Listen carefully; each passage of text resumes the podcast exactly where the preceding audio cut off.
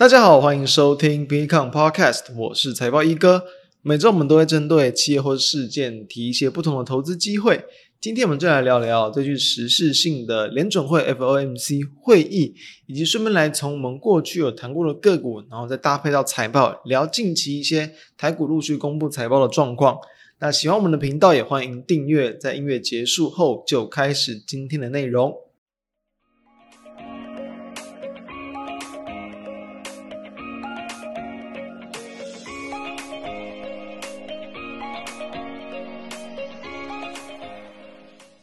在前一段时间呢，就是这个台湾的一个十一月三号凌晨嘛，就是 FOMC 会议的一个利率的一个公布。所以其实从不管像是之前的点阵图，或者是 FED Watch 工具来去看，这一次十一月啊，几乎就是底定升三期，呃，升三码。那这个其实没有什么意外，也没有什么太多可以去讨论的一个空间。十二月的话，多一点讨论的空间，因为本来市场就是预期说十二月啊、是可以稍微减缓一点，升两码，但是目前还没有绝对。那联准会主席鲍尔他也是谈到，其实蛮有机会的，就是可能在十二月会升两码，但其实以目前 FED Watch 来看。其实也是大约哦，还这个不到这个六成，所以还是有蛮大的一个拉锯的空间存在。所以说，假设到那个时候，诶，十二月又升息三码，会不会又给股市啊带来一次的一个这个错点？当然是很有可能的。所以，其实，在大约就是四十一天后吧，其实还是要去留意这样的一个事件。那我们再来从就是呃，其实近期啊，其实大家要知道这个升息的一个步调，当然。跟这个通膨的一个情况是非常有关系的，所以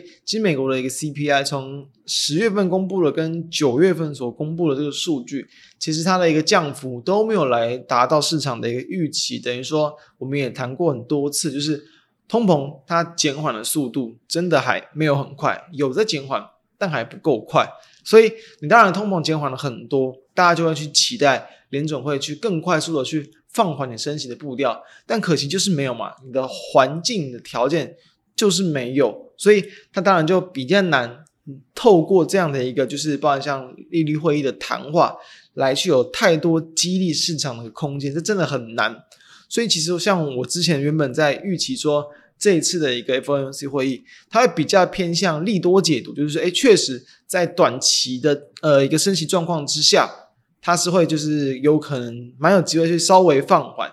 但是它一定会去保留，就是对于未来，呃，就是未来假设通膨还是持续的维持高档，他们还是有可能会维持激进加息动作等等类似这样的一个言论。那也确实，诶，真的是非常短的一个力度，因为真的就是在两点嘛，就是会议结果升三码公布之后，一度的这个美国股市跟台指期的夜盘往上拉抬。后续，然后鲍尔一讲话啊，谈到说就是对于这个未来哦，那其实呃整体的一个这个终点的一个这个利率的一个这个目标，其实还是有可能会再去拉的一个更高，所以哦又让整个国际股市去再度往下错跌，所以。哦，这样的一个终端的一个利率哦，呃，只要是超过目前华尔街的一个预期的话，市场都还是会持续去恐慌哦。这样的一个这个是升息的一个环境，到底要什么时候才会去降下来？那市场的关注焦点也就会从就是原本是经济衰退嘛。之后就会谈到，就是说，哎，到底经济衰退会是怎么样的一个程度？是小幅度衰退，还是真的有很大很恐怖的一个衰退？这就会变成后续大家变成等于说新的一轮的一个关注重点。所以，其实这次的会议要要去谈，它很重要重要的一个方向就是说，其实这这呃这个论点了，应该很多人都听过。就是如果有在稍微去留意新闻啊，或者是各种的一些这个论点，就是谈到说联准会在嗯。这一这一年多来的这个动作，就是哦这样大幅度激进的加息，其实就是说它不惜加息，然后升息导致的这个副作用，副作用是什么？就经济衰退嘛。然后呢，来去这个压通膨。所以这次它等于说，呃，他们这次是更去定调了这样的一个这个结论，就是确实他们呃是真的不惜经济出现衰退，也要去强力压通膨。因为其实在过去哦。他们对于这个论点是比较保守一些的，就是说，其实还有人在去预期说，联准会也有可能会希望不要去达到经济衰退的一个幅度，然后来让这个市场慢慢的一个缓和。但结果这一次就把这个论点直接给打脸。他们当然联准会是提到说，他们能够或是有机会就是说他们是应该说也是势必啊，毕竟他们真的不做，会不会会被大家骂爆啊？所以真的出现经济衰退，他们也会用货币政策哦，然后来去这个让它的幅度没有到这么严重。通常来讲，就是从原本的紧缩变成宽松。好，那所以说，我从这样的角度来去看，他们当然认为说，他们有办法有工具可以来去缓和。但你从市场的角度，你从企业的角度来看，有时候这个经济衰退的一个风险一出现。它可能会有点像这种连锁性的一个反应，然后呢，哦，不管像从总体的一个需求，然后到上游客户的这个下单，然后再到后续的一个这个出货的状况，然后甚至有更多库存存货堆积，就是现在很多电子业出现的这个状况，这都会出现这样的情况，就会让呃，不管像投资人哦、法人机构，或者是这个企业自己本身经营层。对于未来可能半年到一年的一个这个展望预估，其实就会有更多的一个不确定性，他们就会有更大的一个预测的一个区间，就会怎么样？那就会让市场的一个波动幅度甚至修正幅度可能来的更大，因为这样的状况也很可能会让市场愿意给予的评价就是本益比来的更低一些，所以这都会是一个比较大的一个这个风险。所以简简单来讲，就是。这次联准会没有那么如市场预期的一个要去放缓，等于这样的一些压力，它还是会持续的影响整个市场。再就是也是要去谈到，就是其实在大约就是在这次公布了，就是差不多一天之前的一个这个呃劳工的这个数据，就是这个 JOLTS JOLTS，那它的一个全名就是这个 Job Openings and Labor Turnover Survey，其实就是去观察说目前这个美国市场的一个职位的一个空缺数。而这一次这样的一个职位的一个空缺数，其实比起前一个月，就是请看到十一月，它公布的是这个九月份的，而九月份的数据是比八月份的还要来多四点二五 percent，等于说其实劳动的这个职位空就是缺工啊，缺人力的情况还是很明显，代表说劳动市场是很热络了。其实你要去，比方你要找到这个呃，你要去找到职位空缺，算是相当的一个容易，所以。这样的话，就等于说，这个在资方他们会有更多的一些这个需求，导致说这个薪资是有可能会去上扬。所以薪资上扬怎么样？当然通膨也连连带的就会去跟着去走高。所以这一次的一个会议，其实也去谈到这样的一个劳动市场就业数据也是非常的一个重要，就是这是直接去反映到就是在整个最民生相关的，然后经济相关的一个数据。但我们刚刚有没有发现，就是它其实是蛮落后的一个指标，现在才去公布九月份的数据，因为这数据都是比较算是会延后两月左右才去公布，所以真的会比较在会有点落落后指标的一个概念。所以如果说拿这样的一个指标，哎，我们来去决定说到底未来利率要怎么动，哎，是不是好像会有点这个慢？但其实因为真的真的就是因为我觉得联准会就是真的是太怕。害怕这个通膨的这个情况，导致说他们即便用了比较落后的一个数据，但你还是要去强硬的把它给压下来。所以其实哦，这一次的一个这个职呃劳动市场的一个强力，主要我觉得还是因为说，可能在这一次有提前哦，包括像是一些促销的这个销售的这个节庆啊，以及慢慢去接近到本来接近年底和接近第四季，它就会有的一个这个消费的一个旺季，导致说这样的需求增加。后续会不会延续？那如果说后续稍微和缓的话，那当然对于整个市场的加息的一个环境，就会也会稍微有点缓和。所以我觉得这个状况其实它不会无止境的一直在去往上走高，很有可能只是一个比较短期性的一现象。那对于未来的一个升息的步调，就真的还是有比较有机会可以去有在慢慢放缓的情况。所以我觉得倒是不不必须要去这个太担心。那最好的指标就是失业率嘛，就是。你就业市场和缓，就是说你的一个这个劳方哦，变成它的一个这个等于是供给慢慢的一个增加，然后呢，甚至有这个失业率慢慢的增加，这样子我觉得会是这个联准会更希望去看到的情况，也会更有机会去转为比较鸽派的一些言论。所以这些讯号大家想想看，觉得会很快的出现吗？确实没有那么容易嘛。所以其实就是我们呃今天的标题就是说，说好了放缓呢。这个东西啊，就算原本大家预期可以去见到，我认为它很可能还要再去递延，可能在至少两三个月，或者是在第二明第二季才比较有机会可以去看到，甚至甚至时间有可能会去拉得更久。所以这样的一个预期哦，其实就等于说，实际上货币政策转向对于市场这个利多，它不见得会太快的一个出现，后续的一个。到底什么时候？嗯，比如说你你要适合从经济面啊，然后从这个利率面啊，来去成成为你要大幅度可能去，比如说低阶啊，或者是去加码持股的部分，可能真的要去见到那些现象出现，才会比较有机会。这这个地方先跟大家去简单聊一下，再来我们就来去聊一下财报，就是因为其实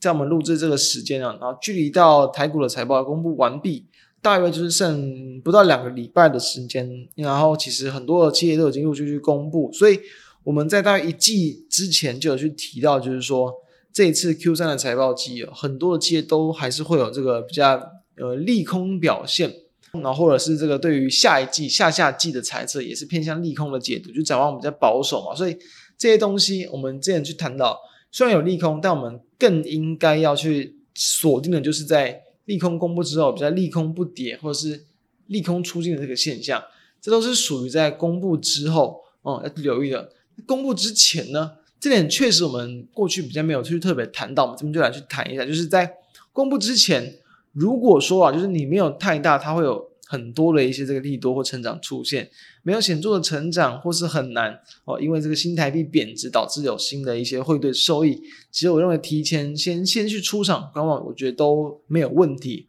为什么？就是因为呃，因为其实在这个一个例子来去看到，就是以九九三三的一个这个中鼎为例哦，就是其实之前我们也去谈过它的一个展望。那毕竟，这种所有的在做这种综合性、这种统包工程，就是工程服务为主的这个公司，确实它真的是比较难，你去判断它的一个获利的状况。就是，诶，你知道市场有这样的一些可能环境工程的一些这个需求，你知道它目前的其在手接单量也都还是相对的强劲，或者是很多政府相关的一些这个订单，其实它的营收还算很强劲。九月份的营收也是创下了今年的一个这个新高，但是确实它的获利表现。就会比较像银建股啊，像设备股那样，那出现比较大的一些这个波动。所以，其实从中顶的一个第三季营收，哎，确实是相对的一个呃强劲成长。但是很可惜，就是真的是因为有这个单一标案的一个成本去增加。因为其实现在啊，陆续去入账它的一个标案，其实